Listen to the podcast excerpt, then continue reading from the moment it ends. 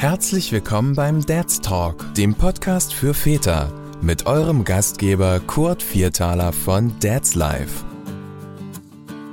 Ich freue mich sehr, heute einen spannenden Gast bei mir zu haben, der in Österreich vor allem als Spitzenpolitiker bekannt wurde. 2018 hat er das politische Parkett allerdings verlassen und ist nun als Impact-Unternehmer, Autor, Publizist und natürlich auch als Vater unterwegs. Herzlich willkommen, lieber Matthias Strolz.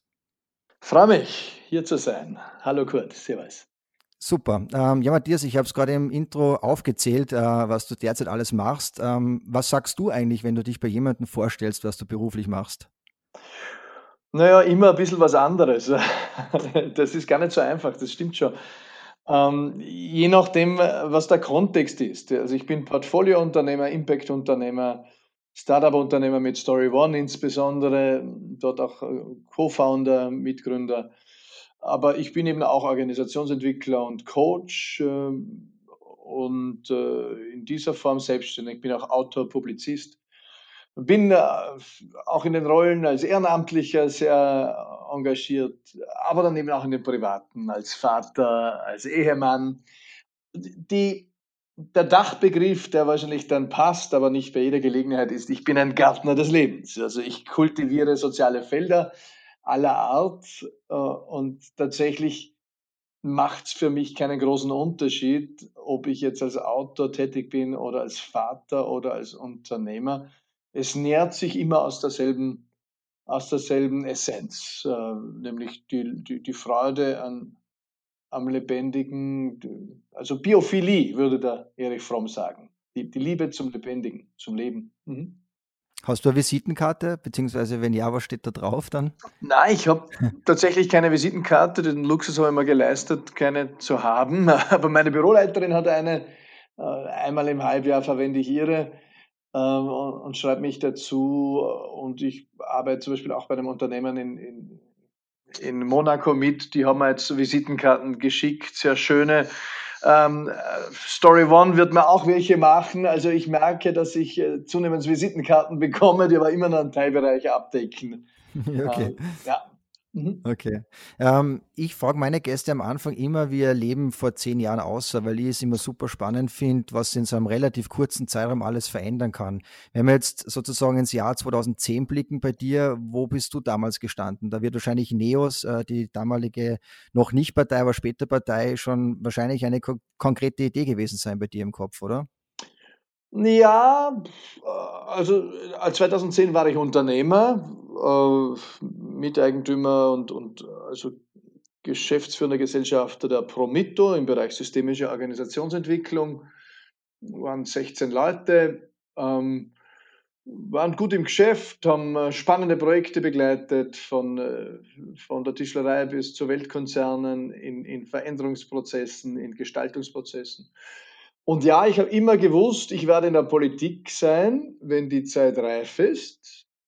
Äh, da gab es einige Kriterien, die sich erfüllen mussten, nämlich äh, erstens, das jüngste Kind äh, musste durchschlafen.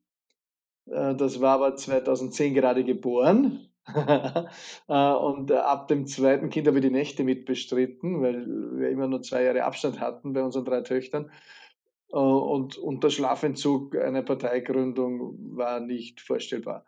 Ähm, kam dann eh Schlafentzug, ne? aber, aber halt nicht von den Kindern so sehr äh, induziert. Zweitens, die Firma musste eine Chance haben, die war damals im zehnten Jahr, gut ohne mich als, äh, als Gründer, Co-Gründer weitermachen zu können. Das ist bei Dienstleistungsunternehmen immer schwierig. Ja. Das Geschäft ist stark personengetrieben in der Akquise. Äh, das ist eine Glaubensfrage. Wann glaubst du, kann das Unternehmen ohne dich gut überleben? Da habe ich viel Übung gehabt im Abschied nehmen, auch schon Vereine, die ich mitgegründet habe, auch andere Unternehmen, die ich mitgegründet habe. Also das, ähm, das war mir äh, eine schwierige Aufgabe, eine machbare. 2010 war ich der Meinung, das ist noch nicht ganz so weit. 2011 war ich der Meinung, es ist soweit. Äh, und dann hatte ich eine große Angstlust bezüglich Politik. Also war eigentlich stark äh, beeindruckt von äh, nächtlichen Albträumen immer, Verfolgungsträume, wo mir nach Leib und Leben äh, getrachtet wurde. Und äh, ich habe das ja äh, einige Traumata, glaube ich, mit im System gehabt. Einerseits aus meiner Zeit als Studierendenvertreter und Chef in Innsbruck und da gab es an, an Hitler seinem Geburtstag äh, Brandanschläge und Morddrohungen, die waren nicht äh, auf die leichte Schulter zu nehmen. Damals war dieser Briefbombenattentäter in Österreich noch nicht gefasst, äh, gab die ersten Toten. Ganze, ganze Land war in Paranoia, das war in den 90ern und äh, ja, da, da, da, blieb was in meinem System hängen, aber auch so irgendwie vererbt. Äh, mein Urgroßvater ist auch ein, war ein, ein Sozialrevolutionär und hat da sehr äh, grobe Verwerfungen in seinem Leben erlebt. Äh, mit der katholischen Kirche wurde er verfolgt und, und musste seinen Wohnort verlassen, phasenweise. Also ich glaube, dass solche Dinge auch familiär verstrickt in einem hängen. Das erkenne ich immer mehr, je älter ich werde und ich bin ja auch ein Systemiker von meinem Doktorat her, aber ein systemisch Integraler auch von meiner Coaching-Praxis und, und erlebe das natürlich mit vielen Menschen, dass diese Dinge auch verstrickt über die Generationen in uns hängen und, und uns auch prägen. Und man, da, man kann sie auch loslassen, da muss man sie aber davor zuerst kennenlernen. Mhm. Ähm, und du hast dann dennoch den Schritt in die Politik gewagt. Ja, es waren dann alle drei äh, Bedingungen erfüllt. Also das Unternehmen hatte eine reale gute Chance, meines Erachtens, zu überleben, hat auch überlebt bis heute ohne mich, äh, wobei es schon brutal war. Also der, der Generalsekretär äh, der, der Volkspartei damals hat mich wissen lassen, äh, den Strolz kennen wir, den bringen wir um in drei Tagen. Und äh, das war auch nicht physisch gemeint, aber sie wollten mich unbedingt in die Insolvenz äh, ringen. Ähm, und natürlich mit 16 Mitarbeitern hast du eine ordentliche Payroll, gerade wenn die doppelten Gehälter kommen und so weiter. Und da, sie haben auch dafür gesorgt, dass mir die Banken kein Geld mehr gegeben haben, äh, so dass ich Privatkredite aufstellen musste, weil halt die Banken in Österreich damals noch mehr als heute, aber immer noch auch stark politisch durchdrungen sind. Und äh, da hat es Kassen nicht kreditwürdig, obwohl sie eigentlich auf Hypotheken saßen in der zehnfachen Überdeckung dessen, was ich gebraucht hätte fürs Unternehmen, äh, nachdem halt dort auch dafür gesorgt wurde, dass viele Aufträge abhanden kamen oder nicht verlängert wurden. Und ja, auch mal der Co-Gründer Veit Dengler hat in Deutschland äh, bei Bauer Media äh, COO, also Spitzenmanager, der hat eine Sondersteuerprüfung gekriegt sofort, von dem wollten es 120.000 Euro. Ähm, der hat mir gerade ein SMS geschrieben vor ein paar Wochen, dass dieses Verfahren jetzt äh, niedergelegt wurde nach über acht Jahren und er 0 Euro zurückzahlen muss. Äh, aber man sieht schon, dass äh, auch, auch, andere Mitstreiter wurden natürlich äh, wild bedroht und getögelt. Also ähm, die Firma hat es überlebt. Äh, die Angstlust war berechtigt, nämlich äh, die Lust war groß, aber die Angst war auch berechtigt, wie sich später zeigen sollte, weil natürlich klar war, dass kein Stein auf dem anderen bleiben sollte, auch für die Familie. Durch, das habe ich meiner Frau auch gesagt, die war nie ein großer Fan davon.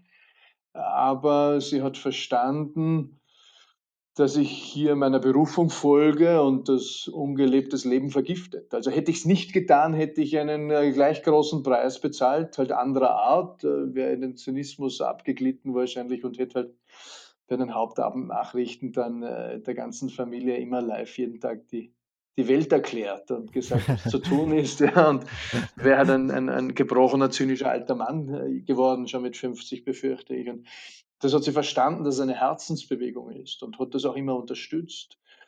Äh, nach sieben Jahren waren allerdings bei ihr und bei mir auch die, die Nerven äh, und Energien ausgefahren, das mit der Vereinbarkeit von Familie und Spitzenpolitik gut hinzubringen. Und zum Glück war aber an diesem Punkt dann auch die, meine Gründungsaufgabe erledigt, also Mission accomplished. Meine Berufung war die des Gründers und nicht des Oppositionsführers jetzt per se. Das können andere äh, gleich gut, äh, vielleicht sogar besser. Und, und deswegen bin ich sehr dankbar, dass, dass die Übergabe dann auch gut gelungen ist. Ja. Und ich bin ja um die, um die Angst, nachdem die Lust nicht mehr zu steigern war, ja, weil das war ja damals es geht ja nicht um eine egozentrische Lust, sondern äh, Österreich war gefangen in einem unglaublichen Stillstand dieser rot-schwarzen Koalition. Das kann man sich halt gar nicht vorstellen. Wir haben ja diesem Machtkartell Rot-Schwarz ganz viel zu verdanken als Land. Die haben uns äh, nach 1945 Wohlstand beschert und Stabilität und sozialen Frieden, aber natürlich äh, sind sie als Machtkartell auch in die strukturelle Korruption und Versteinerung gewachsen und das Einzige, was ihnen entgegengesetzt werden konnte ab den 90er Jahren, war der Rechtspopulismus. Und für, für uns war es glasklar, dass Österreich einen neuen äh, politischen Spieler braucht, äh, nämlich in der Mitte, weil die zwei äh, großen staatseigenen Parteien dem Verfall anheimgegeben sind. Und das ist jetzt nur ausgesetzt ein paar Jahre durch das Phänomen Sebastian Kurz, aber in der Essenz wird Kurz nichts verändern, dass die ÖVP wird nach ihm dort sein, wo sie vor ihm war, nämlich äh, bei 20 Prozent oder drunter. Und wenn dieses Land nicht dem Rechtspopulismus ausgeliefert sein will, braucht es einen neuen Spieler, der andere Konstellationen auch ermöglicht. Und so freue ich mich natürlich, dass das, äh, man, wir sollten da nicht politisieren. In diesem Blog ist mir auch klar, der Podcast. Aber dass in Wien jetzt zum Beispiel auch so eine Koalition möglich ist und, und dass dieses Land braucht solche Optionen. Und, und deswegen war die Lust extrem groß, hier einen Beitrag zu leisten. Und die Angst aber eben auch groß. Und ich habe gewusst, wenn ich ins Tun kommen will, muss die Angst kleiner werden. Und dann habe ich ja auch so eine medial auch öfter besprochene Vision Quest gemacht, also eine Visionssuche im Wald, äh, wo ich mich auch meinen, äh, meinen Ängsten gestellt habe. Äh, fünf Tage und vier Nächte, die, die vor allem sich auch manifestiert haben im, im, im Dunkel der Nacht im Wald alleine. Ich habe immer gewusst, seit ich 17 bin oder 16, seit ich alleine auch am Berg geschlafen habe, dass mich hier eine, eine unglaublich irrationale, heftige Angst packt in diesem Dunkel. Und, und, und mit Ende 30 wollte ich mich dem auch stellen, weil's, weil ich es zunehmend als, als unmannhaft oder als Zumutung empfunden habe und als blockierend. Und wenn mir klar war auch, dass es für also entlang der Jungschen Psychologie auch, auch für ein unterbewusstes Thema steht. Und dem habe ich mich gewidmet da draußen im Wald und bin auch ein Stück weit leichter zurückgekommen. Ja. Mhm. Und jetzt nochmal kurz zurück zu dem Einstieg in die Politik. Also was ich mir natürlich oft frage bei Politikern, man ist ja ständig Angriffen ausgesetzt von anderen Parteien, von den Medien, man ist sehr exponiert. Die Wählerinnen, denen kann man es eigentlich auch nie recht machen. Warum tut man sich das dann wirklich an? Weil man es vorher nicht weiß oder weil man dann doch irgendwie daran glaubt, was bewegen zu können? Ja, zweiteres, ganz klar. Also äh, Natürlich habe ich es gewusst, ich war ja Landesschulsprecher und ich war Hochschulschaftsvorsitzender in Innsbruck und war dann ab 2000 auch, äh, also habe dann viel ehrenamtliche Organisationen begleitet, äh, schon in den 90er Jahren, weil ich auch Trainerausbildungen gemacht habe, Beraterausbildungen, dann später auch das Doktorat als systemischer Organisationsentwickler mit dem Schwerpunkt systemische Organisationsentwicklung als Veränderungskonzept in der Politik. Und dann war ich auch Politikberater, neun Jahre, äh, zehn Jahre, habe äh, Landesregierungen, Bundesregierungen, Minister, ja, Gemeindechefs, Chefinnen, Ministerien begleitet, nationale Aktionspläne haben wir begleitet als Unternehmen. Also kenne die Gewerkschaften und kenne die Kammern und äh, ich war da nicht naiv. Äh, ich habe gewusst, was auf mich zukommt. Ich habe gewusst, dass der Gestaltungsspielraum beschränkt ist. Du bist einer von vielen Spielern. Ähm, aber ein bisschen was geht immer. Das ist meine tiefe Überzeugung und ein bisschen was ist gegangen. Ob das im Bildungsbereich ist, wo ich glaube, dass, äh, dass wir und auch ich persönlich einen Beitrag leisten konnte, äh, dass ein Stück weit mehr Potenzialorientierung hineingekommen ist ins System, ein bisschen mehr Talentorientierung. Ähm, das sind oft langwierige Prozesse und du kannst halt nur einen Stein mit hineinlegen in, in dieses Gebäude, das hier gebaut wird, oder zwei Steine oder vielleicht einen Eckstein. Da, da, da darf man einerseits nicht äh, zu anmaßend sein, gleichzeitig nicht zu unbescheiden, äh, weil manche dann auch sagen, ist doch eh alles Blonzen und die Politiker haben eh nichts zu sagen und das ist die Wirtschaft und dann gibt es da irgendwie fünf Typen, die eine Weltverschwörung unterwegs haben, die uns alle lenken. Das halte ich für groben Bullshit. Ja, natürlich gibt es äh, Mächte aller Art, die versuchen einzugreifen, zu lenken. Natürlich kann eine Regierung, kann ein Parlament, kann eine Partei für sich selbst die Welt nicht niederreißen und aufbauen. Das kann kein Mensch. Wir sind immer gebettet in einen Status quo und in bestehende Systeme und Dynamiken. Und es gilt, die Stück für Stück mit voranzutreiben, auch, auch zum Guten. Und da bin ich neben dem, dass ich halt auch ab und an äh, einen kleinen depressiven Einbruch habe, äh, wie jeder von uns, bin ich in der Essenz ein Kind der Zuversicht. Die, die lassen wir nicht nehmen. Punkt. Weil wenn ich mir die nehmen lasse, ist es nur noch beschissen. Ja, dann, dann, dann bleibt als Alternative, was bleibt? Die, die Ignoranz, die Überheblichkeit, der Zynismus äh, sind alles destruktive Gassen. Aber jetzt, wenn du jetzt sozusagen die positiven und die negativen Aspekte dieses Politikerdaseins in der Waagschale werfen würdest, ja, dann kommt ja diese gefühlte 24-7-Verfügbarkeit dazu, diese Verantwortung, die man der Partei gegenüber hat, die man den Wählerinnen gegenüber hat. Wie ungesund ist aus deiner Sicht äh, aber dann doch auch die Politik? Also ich stelle mir es extrem kräftezehrend auch vor. Es ist ein brutaler Job. Ähm, es ist das verletzendste äh, Teilsystem unserer Gesellschaft.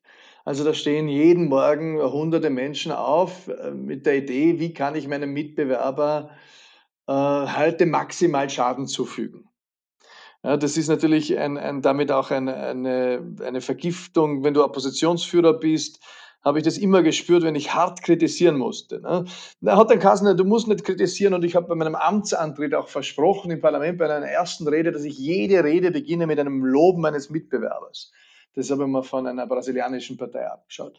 Das Versprechen konnte ich nicht halten. Äh, da bin ich auch äh, an meinen eigenen Vorsätzen teilweise gescheitert, weil es gab dann auch so Skandale wie der Hypo-Skandal oder so, wo einfach 14 Milliarden verschwinden in, in, äh, in, in kriminelle Löcher ähm, aller Art.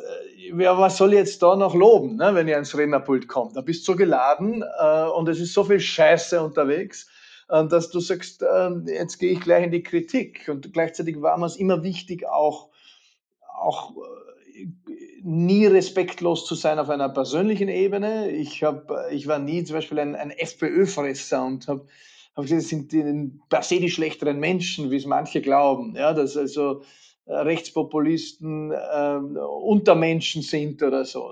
Nein, ich habe im Gegenteil da auch mitunter persönliche Sympathien durchaus gehegt, weil ich auch die, das Kind in diesen Spitzenpolitikern gesehen habe und die verletzte Seele und was ich was alles, ja, äh, das entschuldigt noch nicht alles, aber erklärt manches. Ja? Und inhaltlich war ich aber hier sehr vehement in Opposition gegenüber den Rechtspopulisten, aber auch gegenüber der Regierung und, und habe dann halt auch trotzdem immer wieder Konzepte präsentiert und Vorschläge, wie es besser geht. Aber es gab dann halt auch so Dinge wie, eine Pressekonferenz, wo du ein Konzept, einen Vorschlag präsentierst und du sitzt hier alleine mit deinen Mitarbeitern. Weil die Medien interessiert der Vorschlag nicht. Und das Konstruktive, weniger als das Destruktive. Wenn du aber eine Presseaussendung ausschickst, wo du sagst, und heute haue ich einem aufs Schienbein mit Anlauf, da hat die Bude voll, ne? da kommen sie und das wollen sie wissen. Ähm, und dann habe ich gemerkt, aber immer wenn ich so harte Schüsse absetze, ja, also auch in die Brutalität gehe, das hat einen wahnsinnigen Rückstoß. Äh, also da habe ich immer eine kleine Dosis auch Selbstvergiftung, wenn ich Gift streue.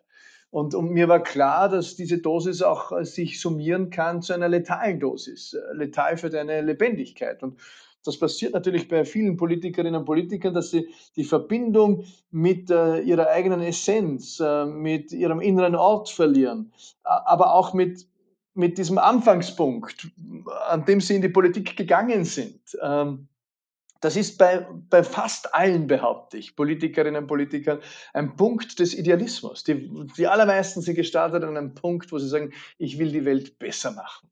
Und fair enough, jeder hat andere Vorstellungen und das ist dann Demokratie. Was sind deine Vorstellungen, die Welt besser zu machen? Was sind meine? Ähm, beide werden sich nicht immer ausgehen, weil sie sich mitunter widersprechen.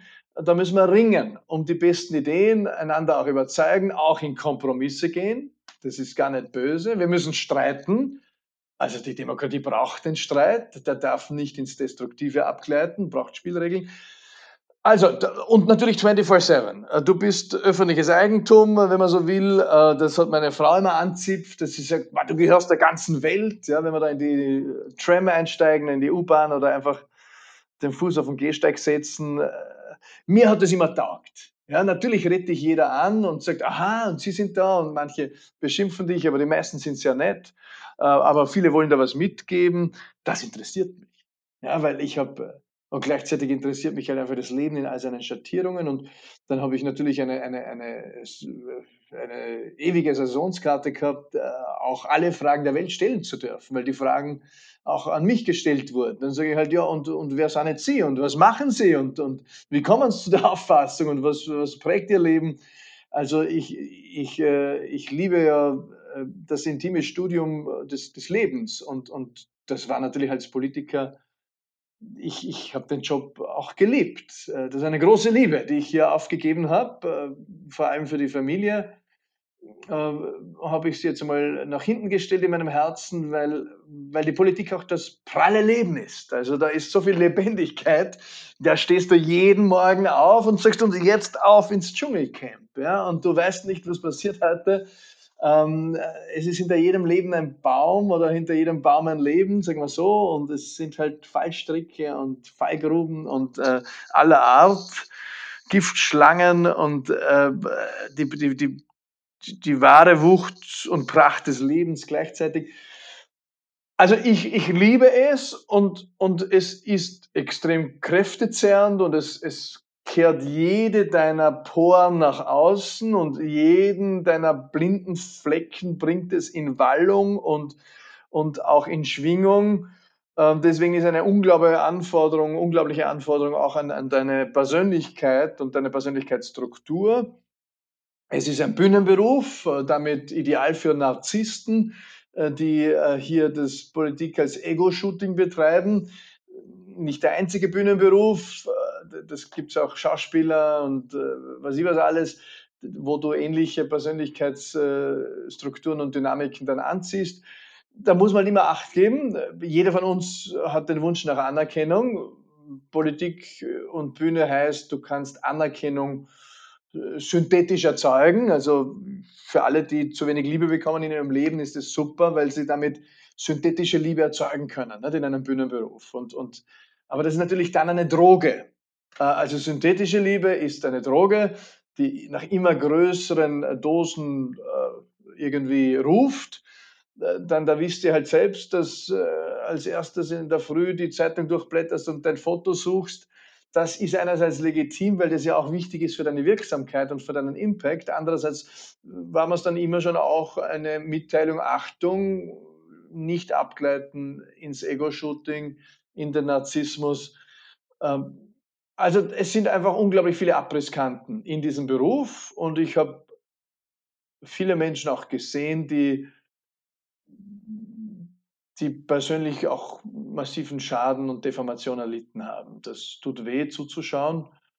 Aber es ist nicht der einzig schwierige Beruf. Ne? Also ich, so, ich stelle mir so irgendwie die Spitzenchirurgin auch nicht einfach vor, ja, mit sechs Stunden mit einer Maske hier am Herz zu operieren und täglich äh, mit dem Thema Tod konfrontiert zu sein und mit leidenden Angehörigen. Und ich stelle mir, heute Nacht äh, wurde ich irgendwie durch eine familiäre Geschichte nachts um zwei aus dem Bett geholt und, ähm, und bin dann vors Haus und bin einem, einem nachts um zwei, ne, einem Mopedfahrer begegnet, der hier Zeitungen oder Post austrägt. Auch kein einfacher Job, nachts um zwei. Und, und die, die, die gerade Steine gestreut haben äh, und Salz vorm Haus, waren auch gerade unterwegs. Auch kein einfacher Job. Also ich habe mit keinem Politiker Mitleid in dem Sinn, dass ich sage, ma, du Armer. Nein, es ist ein selbstgewähltes Schicksal für alle. Und ähm, es hat viel Licht und viel Schatten. Und, und Self-Leadership ist unendlich wichtig. Äh, wer, wer die Selbstführung hier verliert, der wird äh, relativ leicht und schnell Opfer von destruktiven Dynamiken. Zynismus ist epidemisch verbreitet in der Politik als, als vermeintlich positive Coping-Bewältigungsstrategie, aber ist eine negative.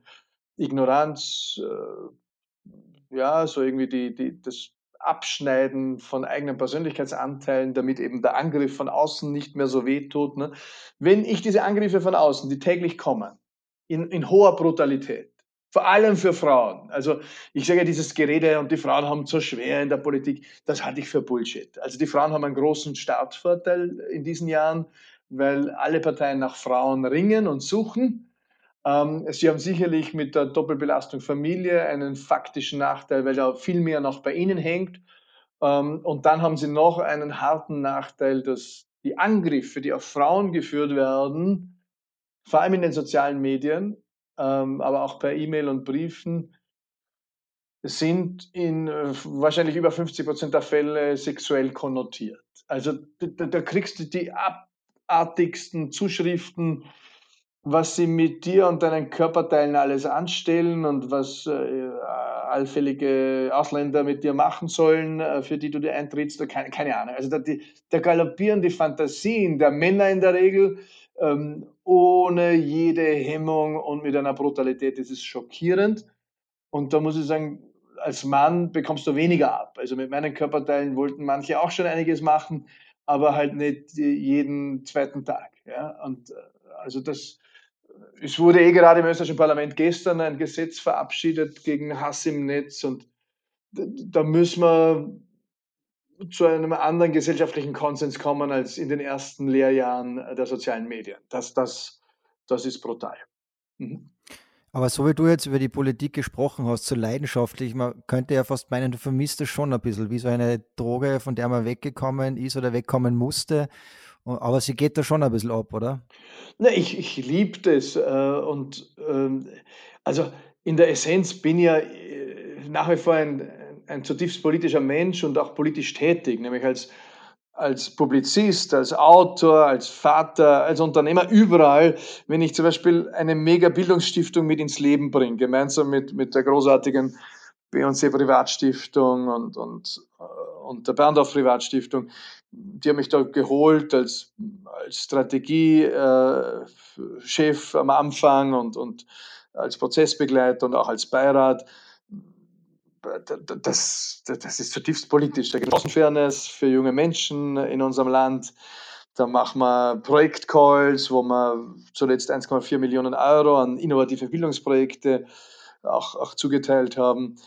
Wenn ich ein Buch schreibe, sei Pilot deines Lebens, Pilotin, das ist natürlich aufs Individuum fokussiert, aber damit es keine Verwechslung gibt, da muss ich mich selber schützen, dass ich nicht so sehr im Kollektiv bin, aber natürlich ist es ein politisches Buch im weitesten Sinn. Also im Sinne von Selbstermächtigung des Menschen, ja, und es ging mir immer seit Jugendjahren um Potenzialentfaltung und ob ich das als Vater mache, als Autor, als Unternehmer, als Politiker. Also ich verschmerze es. Äh, ich bin da nicht, die, die Entscheidung war goldrichtig, war gut und, und die ruht in, in großem Frieden seit Beginn der Entscheidung und Mitteilung an die Öffentlichkeit am 7. Mai 2018 und dann mit Ende September aus dem Parlament 2018. Das hat einen großen Frieden. Und dann gibt es ab und zu Erschütterungen, die mich aus dem Frieden werfen. Das war einmal Ibiza. Habe zwei Wochen braucht, bis ich wieder den Frieden hatte mit meiner Enthaltsamkeit äh, für politische Spitzenfunktionen und und dann äh, war es noch einmal Corona, das mich schon war immer, wenn es da draußen scheppert, äh, ich bin so stark mit dem Kollektiv verbunden, dann scheppert es auch in mir, ja. Und dann muss ich, ich kann nicht, als Homo politicus kann ich nicht sagen, gebe mich nichts mehr an, ich habe keine Spitzenfunktion. Nein, der Bürger, die Bürgerin ist die wichtigste Rolle in der Demokratie und das das lasse ich mir dann auch nicht verbieten. Und da kommt sofort auch natürlich eine Gegenreaktion, viel Applaus und viel Unterstützung, aber auch jene, die sagen, äh, halt die Pappen, du hast deine Chance gehabt oder äh, sind sie wirklich so wichtig, dass jetzt wieder den Mund aufreißen müssen oder äh, sie sind der Letzte. Äh, es gibt natürlich viel brutalere Beschimpfungen, die ich da gar nicht zitieren will. Ja, aber da bin ich auch in meiner Klarheit, dass ich sage, okay, einerseits, ich brauche Rollenklarheit, ich darf nicht in einen Quasi-Politiker verfallen. Die Gefahr gab es ganz kurz zum Lockdown 1, wo ich dann durch alle Fernsehsender gegangen bin und Gastkommentare und so weiter. Und dann kommen natürlich alle möglichen Leute auf dich zu und sagen, gründ mal eine Partei oder du kriegst auch die, die, die, der hottest 100 Weltverschwörungen serviert auf all deinen Kanälen, äh, wo die Leute sagen, wir müssen auf die Straße oder wir müssen äh, die Verschwörung stoppen. Das kriegt dann schon in meinen inneren Ort auch und da sage ich dann auch Halt. Ja, äh, ich bin kein Politiker, äh, ich bin ein politischer Mensch und was soll jetzt mein Beitrag sein? Und dort bin ich dann je rausgestiegen aus den Medien, habe mich auch stärker zurückgenommen auf meinen sozialen Medien und habe aber gleichzeitig beschlossen, ich schreibe ein Buch. Äh, Kraft und Inspiration für diese Zeiten bei Story One, wo ich ja selbst auch Miteigentümer bin, wo die Geschichten sofort instant auch kostenfrei verfügbar sind. Das ist ein demokratischer Beitrag der Meinungsbildung auch, finde ich. Und äh, und das Buch war dann auch da, acht Wochen später oder sechs Wochen später. Und, und ja, damit erreiche ich auch viele Menschen. Also wenn ich, keine Ahnung, wenn ich in Graz bin, für mein Pilotenbuch damals, jetzt ist es ja nicht möglich, und eine Buchvorstellung mache, dann schließen wir das Haus, zehn Minuten vor Beginn der Veranstaltung mit 400 Leuten. Äh, als Parteichef in Graz damals, wenn 40 Leute kommen sind, dann war es viel. Ja, also insofern könnte ich ja auch so drauf schauen, dass ich sage, naja, ich, vom Wirkungsgrad her hat äh, das Wirkfeld hat sich verändert. Aber äh, auch in Berlin war ich mit meinem Buch, waren auch über 300 Leute da. Also selbst in Deutschland geht da was. Ähm, leider ist die deutsche Tour nach Berlin und Köln Corona zum Opfer gefallen dann.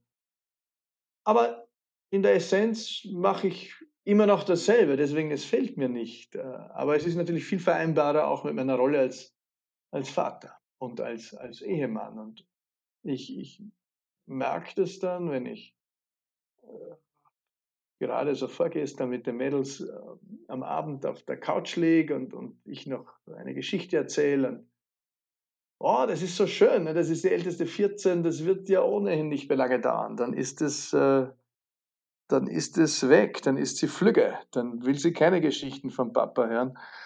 Ähm, und es braucht mich so dringend, ich meine, bis immer ersetzbar. Wenn ein Unfall passiert, morgen muss ich auch ersetzt werden, energetisch und in der zeitlichen Präsenz. Aber es ist so wichtig fürs Familiensystem, dass ich mit dieser zeitlichen und emotionalen Qualität jetzt da bin. Und die wäre nicht möglich mit einer äh, Spitzenfunktion, sei es ein Regierungsamt oder äh, sei es ein, ein Parteichef. Und äh, für andere ist es sicherlich auch, auch möglich oder ähm, meine Nachfolgerin hat einen großartigen Mann, der, der ihr den Rücken frei hält. Und das war ja auch bei mir gut möglich, sieben Jahre. Und ich habe da nichts versäumt, weil die Leute dann kommen sind und gesagt haben, aha, Hast deine Kinder nie gesehen oder hast was versäumt? Hier hast du ein schlechtes Gewissen.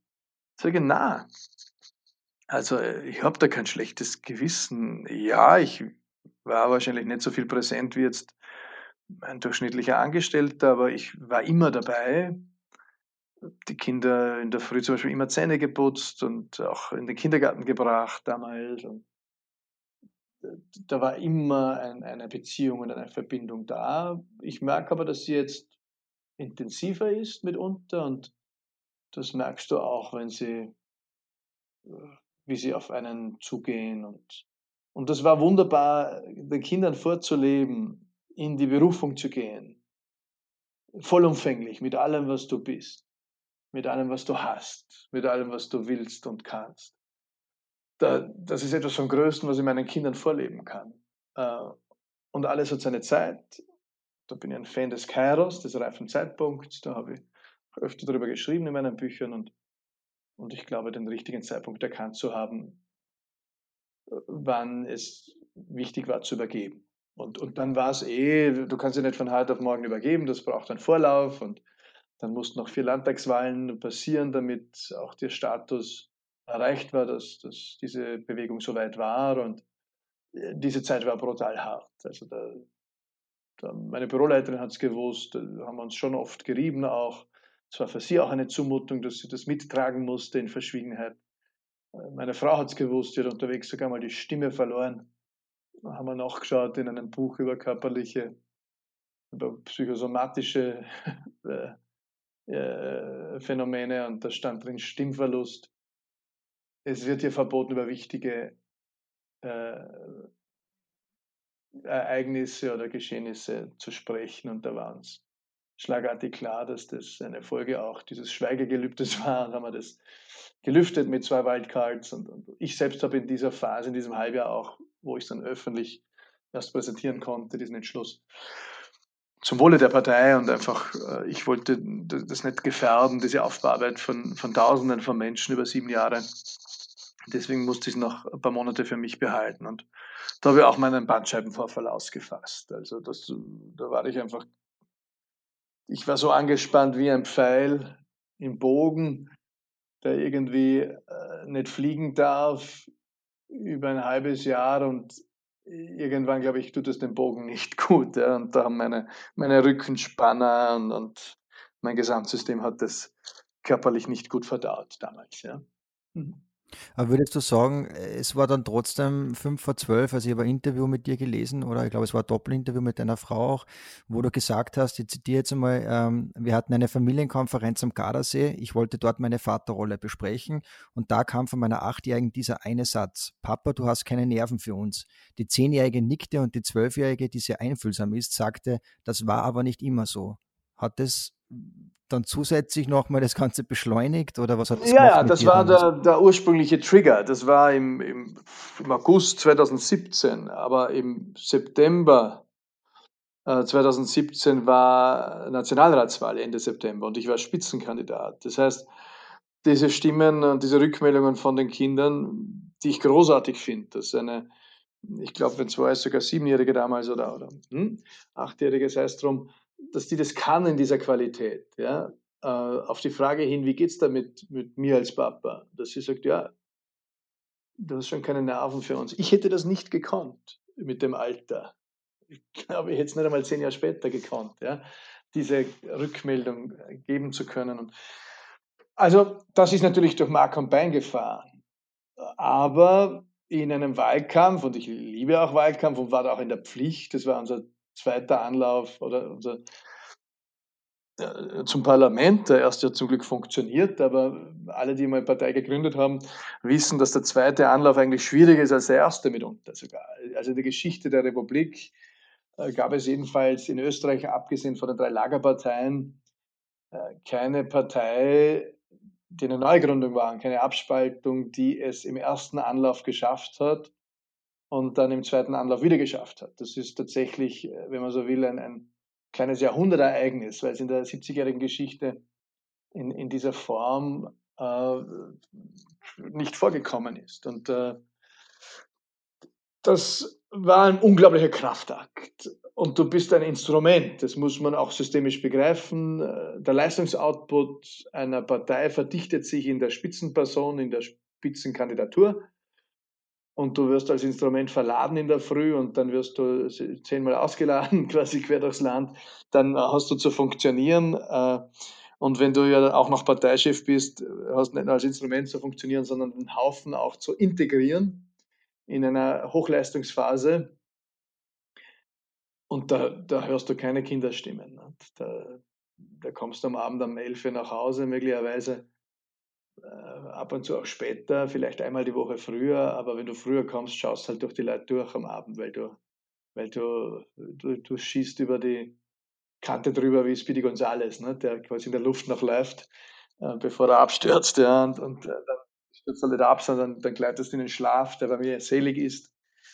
Der ist innerhalb von zwei Minuten da, wenn ich mich darauf einstelle in der Regel und, und in der Früh geht es wieder ans Werk. Und dann war wieder Aufbau im Parlament wir hatten äh, die Rolle des Züngleins an der Waage, Zweidrittelmehrheit, hatten damit einen Hebel für Verfassungsgesetze, diese mit zu ermöglichen oder zu verhindern, obwohl wir leider nicht allzu viel damals dazu gewonnen hatten. Äh, aber Aufbauarbeit heißt in kurzer Zeit 40 Leute einstellen und entscheiden und Strukturen, Geschäftsprozesse. Und erst zu Weihnachten hatte ich wieder eine Stunde der Stille für mich alleine und, oder ein paar Stunden. Und, und da waren natürlich in der, in, der, in der Sekunde, also sobald ich, und das habe ich abgebildet auch im Pilot eines Lebens, in diesem Modell der High Five der persönlichen Entfaltung, weil ich nachvollzogen habe auf einer Metaebene, was ist denn da mit mir passiert? Ich habe mich schon öfter neu erfunden und was ist die Grammatik der Neuerfindung? Und Schichtung 1 einer Neuerfindung für uns Menschen ist eben dieses Innehalten, dieses Wahrnehmen, dieses Bewusstwerden. Und Bewusstwerdung geht nur durch Innehalten. Und äh, täglich wird uns so viel ins Ohr blasen, so laut, so mannigfaltig, so viel Reizüberflutung, wie noch nie in der Geschichte unserer Spezies.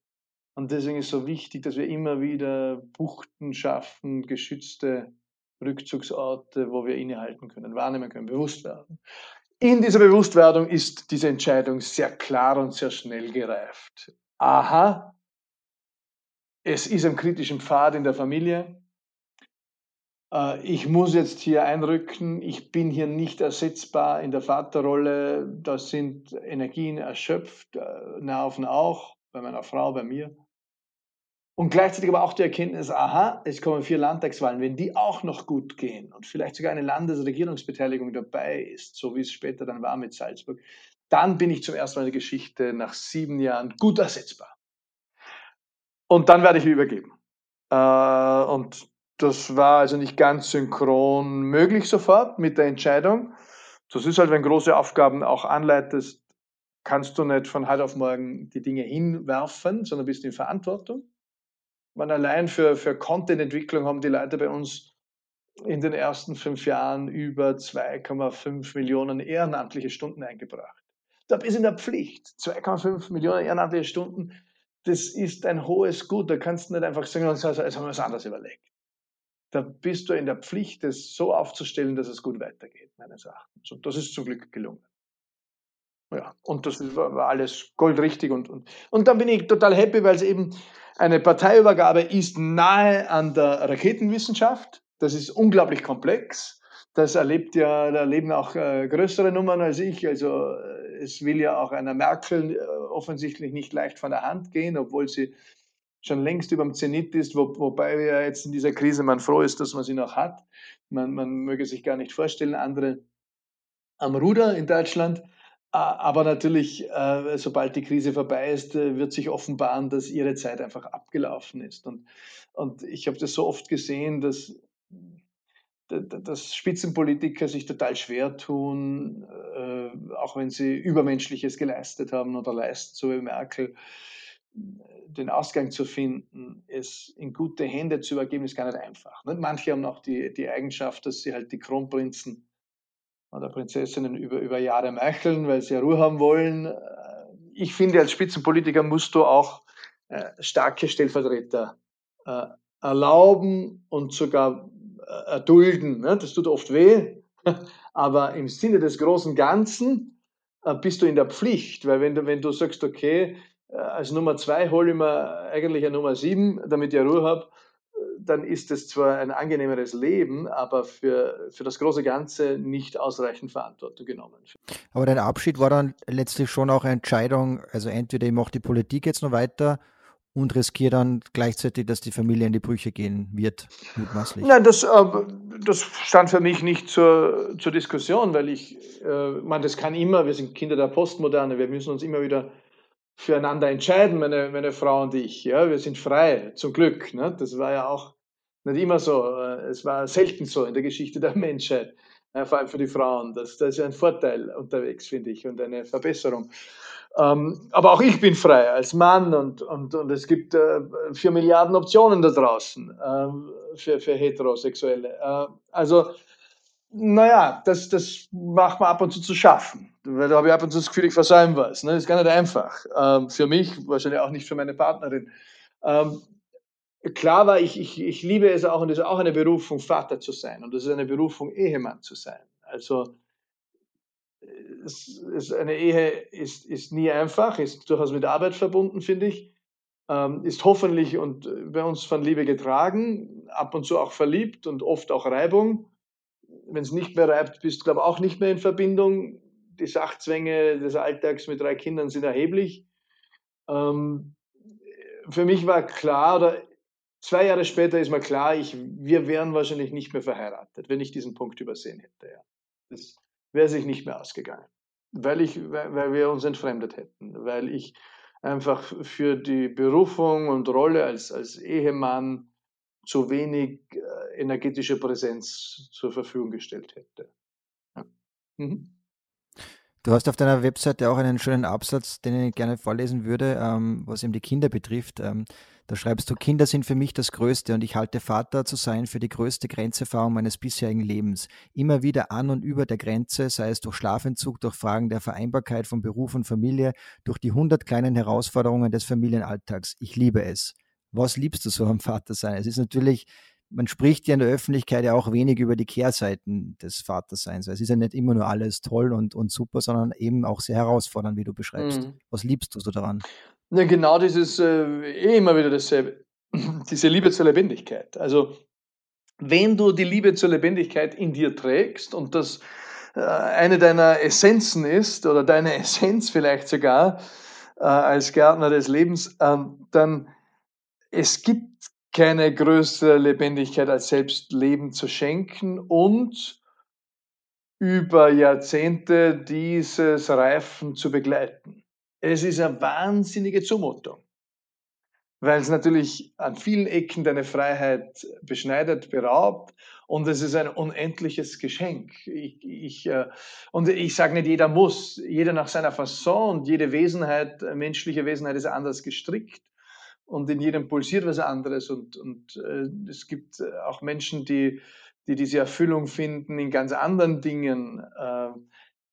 Für mich wäre wär, wär die Erfüllung äh, meiner, meiner menschlichen Essenz ohne Vaterschaft äh, in dieser Form nicht vorstellbar gewesen ich stelle mir oft die Frage, wie wäre es, wenn es gar nicht möglich gewesen wäre, was ja auch bei manchen der Fall ist. Ja?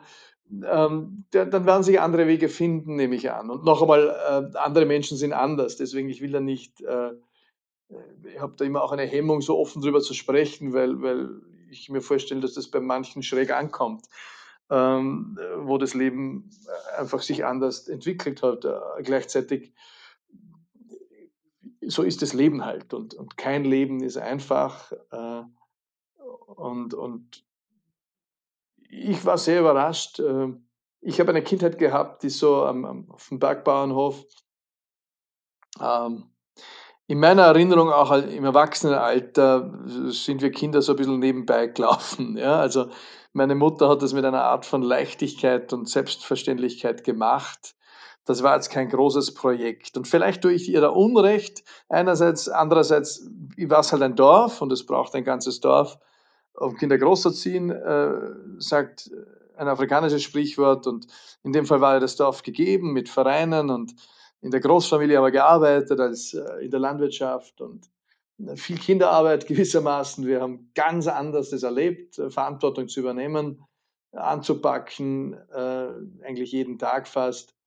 Ähm, das habe ich ab und zu auch gehasst, äh, weil ich gesehen habe, dass manche meiner Alter oder die meisten meiner Alterskollegen halt, weil sie diese Aufgaben nicht hatten, die sind halt ins Freibad gegangen, während wir äh, die Ernte eingebracht haben. Da habe ich mir ab und zu leid gesehen. Im Nachgang sind das sehr schöne Erinnerungen und haben mich unendlich geprägt, auch in meinem langen Atem, in meinem Pflichtbewusstsein. Mancherorts musste ich auch äh, eine überzogene Tugend abschütteln. Also die, die, die Fähigkeit, Nein zu sagen, musste ich erst kultivieren und äh, das äh, alemannische Hochgebirgsleistungsethos ist überschießend. Körperbewusstsein war nicht sehr ausgeprägt, das war ein reines Arbeitsinstrument der Körper.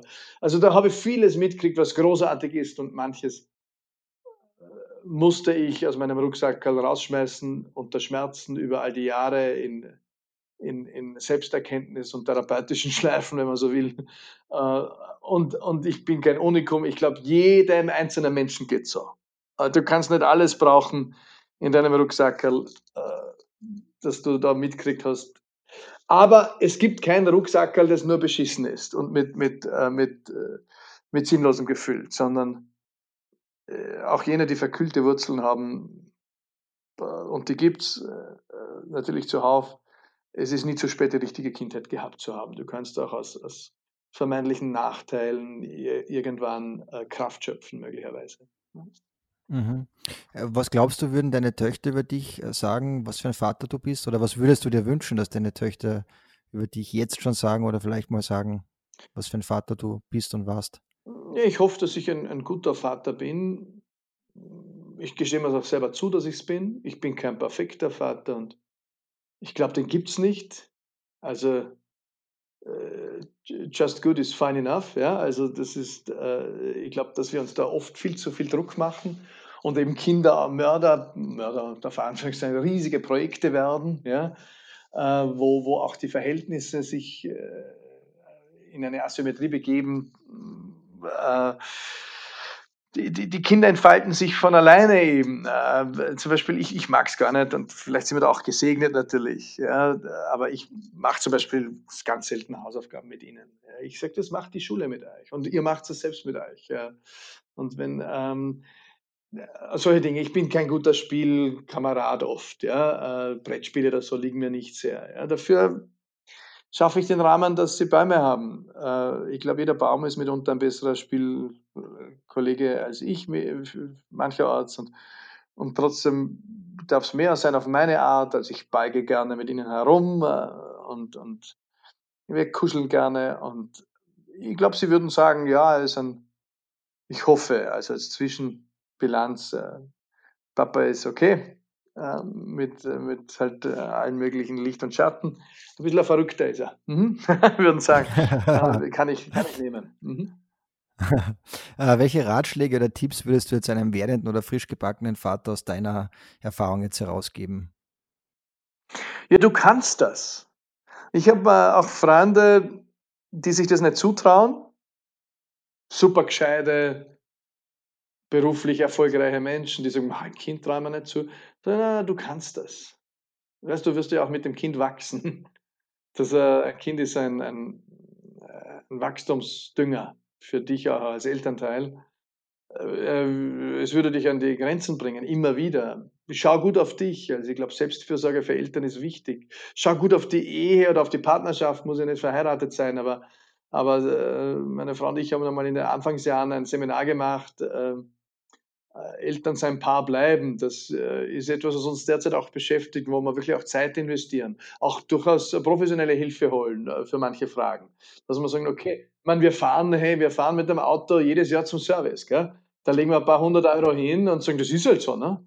Aber mit unserer Partnerschaft oder mit unserer Ehe oder mit unserer Rolle als, als Vater, wir haben jetzt auch ein paar Stunden gebucht bei einer Familientherapeutin zum Beispiel, einfach um ein paar Dinge durchzudiskutieren. Und vielleicht ist es gar nicht Raketenwissenschaft, die sie uns offenbart, aber allein, dass wir uns die Zeit nehmen, gemeinsam. Jetzt können wir sagen, Künstler haben auch, musst nichts zahlen. Ja, aber du machst es nicht. Und, und externe Hilfe hilft dir halt auch, auch wenn du selbst irgendwo beschlagen bist als Coach oder was immer da alles. Nein, du, es ist halt, wenn der Arzt sich selbst äh, operiert, ist auch immer schwierig. Ne? Ähm, das hilft schon. Äh, und schau gut auf dich. Schau, dass du gut in der Kraft und in der Liebe bist. Es wird dir immer wieder außerwerfen aufgrund der Überforderungen des Alltags und der Nächte. Äh, schau gut auf, auf, auf, auf die Paarbeziehung auch. Äh, sie, sie ist auch ein wesentlicher Energiepool für den Umstand, dass du die Elternschaft gut meistern kannst. Und, und sei nicht so, sei großzügig gegenüber dir selbst. Also sei nicht zu streng, es wird dir nicht alles gelingen. Du wirst äh, in der Überforderung landen und das kleine Biest weint und weint und weint und du, es hört nicht auf und es ist zwei in der Nacht und du bist am, am, am Hüpfball und äh, du kannst eh schon nicht mehr, morgen wartet auf dich beruflich eine Challenge. Ähm, ja, such is life. Und, und vielleicht ist es nicht so, weil jedes Kind ist anders und jedes Kind wird dir von diesem Stern, von dem es aufgebrochen ist, äh, einen äh, Korb voller Geschenke mitbringen, die du über die Jahrzehnte auspacken willst und, und darfst und wirst. Das, du bleibst dein Leben lang ein Vater, eine Mutter. Also das ist, das ist äh, auch, auch als Kind der Postmoderne, das hier ist definitiv. Kannst dich nicht scheiden. Selbst wenn dein Kind verstirbt, was ich niemand wünsche, äh, selbst wenn dein Kind äh, sich von dir lossagt oder du dich von ihm lossagst, du bleibst Vater ein Leben lang. Und das ist schon etwas Großes. äh, und, und auch etwas Heiliges. Und als solches soll man es ansehen, aber es ist auch etwas zutiefst Banales in dem Sinn, dass es jeden Tag milliardenfach stattfindet auf diesem Planeten. Und, und insofern äh, dürfen wir auch die Gewissheit haben, es haben schon andere geschafft. Ähm, zum Abschluss noch, äh, weil ich weiß, du musst weiter. Ähm, ich habe dir am Anfang gefragt, wie das Leben vor zehn Jahren aussah. Jetzt ähm, würde ich dich fragen, wenn du zehn Jahre nach vorne blickst, ja, wo und wie siehst du dich da? Ist möglicherweise sogar wieder als äh, Politiker oder in der Spitzenpolitik oder ist das für dich völlig ausgeschlossen? Nein, das ist nicht ausgeschlossen, aber ist jetzt auch nicht das Naheliegendste. Ähm, ich kann das einfach nicht beurteilen, weil ich, wie du selbst äh, aufgezeigt hast, wenn ich mir anschaue, was sie die letzten zehn Jahre getan hat, ähm, I have no clue. Also ähm, in der Corona-Zeit sagt doch meine Frau zu mir irgendwann, no, sie kann sich vorstellen, dass wir auch mal ein Jahr ins Ausland gehen. Da sage ich, aha, naja, äh, das habe ich noch nie gehört von dir. Ne? Ähm, äh, oder dass wir eine Sehnsucht nach Bergen entwickelt haben, vor allem meine Frau oder so. Das sind, da, da kommen neue Dinge daher. Also es kommen neue Bedürfnisse auch. Äh, wir sind auch in einer spirituellen Entfaltung, die, die beachtlich ist und gar nicht klar ist, wo sie uns hintragt. Äh, ob als Startup-Unternehmer, auch Story One kann zum Beispiel das erste Closing macht diesen Sommer mit internationalen Partnern auch. Das kann eine, eine weltweite Geschichte werden, muss es aber nicht. Also natürlich, die Politik wird immer anklopfen. Es kann was Politisches sein, kann was Unternehmerisches sein. Ich bin schon sehr gerne Autor und schreibe Bücher, habe gerade wieder verschiedene Buchskizzen im Kopf und auch Exposés an deutsche Verlage geschickt, weil ich auch gerne internationaler ginge.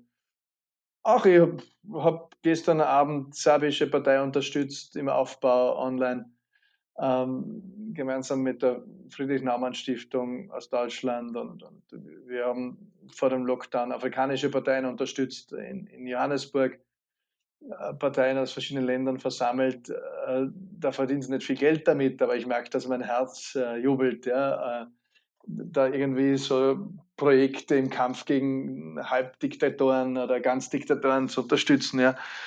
Ähm, es wird was mit Entfaltung zu tun haben, was mit Lebendigkeit. Und, und äh, für den Rest bin ich vor allem offen. Da, da freue ich mich. Also in meinem Lied des Lebens, das ich da draußen im Wald bekommen habe, bei meiner Vision Quest, da steht drin, äh, suche nicht, finde, alles kommt zu dir, entscheide. Also, und, und so empfinde ich es auch. Es kommen jeden Tag Angebote, Vorschläge, Einladungen es erdrückt mich oft fast und als, als leider noch nicht meisterhafter Neinsager, trotzdem mit Fortschritten, ist das eine meiner großen Aufgaben, da gut in der Kraft zu bleiben, um auch klar Ja und Nein sagen zu können. Ja, denn, und, und dann kommen da Dinge daher, die völlig unabsehbar waren. Und ich bin mir sicher, dass, äh, dass das so weitergeht, dass da große Überraschungen in mein Leben treten und, und hoffentlich keine allzu großen Schicksalsschläge. Wir haben jetzt in unserem Umfeld doch einige auch Todesfälle gehabt in den letzten Wochen, die dich einfach auch demütig machen. Kann auch, kann auch nächstes Jahr vorbei sein. Das ist mir auch klar. Und dann ist, ist auch äh, okay, weil äh, also ich war noch nie so sehr davon überzeugt wie heute, dass ich eben ein, als Mensch, wie jeder von uns, ein ein außerzeitliches Wesen bin, das, das für ein paar Jahrzehnte in eine fleischliche Hülle schlüpft, auf diesen Planeten kommt, äh, sich in Raum und Zeit bettet und da machen wir wieder einen Abgang und dann sind wir wieder außerzeitliche Wesen. Das, davon bin ich überzeugt und das ist ein, ein zutiefst tröstlicher Gedanke und eine, eine unglaubliche Idee der Potenzialentfaltung auch, weil natürlich äh, das außerzeitliche Wesen äh, eine unendliche Potenzialität auch hat. Ein sehr schönes Schlussbild oder Schlusswort. Ähm, ich hätte noch unzählige Fragen gehabt, aber eben du musst ja auch weiter und ähm, auch dann ins Wochenende, hoffentlich verdientes Wochenende, Zeit mit den Kindern verbringen. Ähm, ich danke dir, lieber Matthias, recht herzlich für deine Zeit, für das super spannende und offene Gespräch und äh, wünsche dir noch eine gute Zeit. Ja, danke Kurt für die Einladung und für diesen Austausch hier. Hm? Vielen Dank, Matthias. Ciao. Alles Gute auch allen, die zuhören. Ja, servus. Ciao. Die besten Empfehlungen sowie Checklisten zu über 50.000 Artikeln rund um Spielzeug, Kinderbücher, Familienurlaub, Mobilität und vieles mehr findet ihr auf dadslife.at. Wenn es euch gefallen hat, vergesst nicht, den Podcast zu abonnieren, um keine Folge zu verpassen. Über eine positive Bewertung bei iTunes oder bei Spotify freuen wir uns natürlich sehr. Vielen Dank und bis zum nächsten Mal.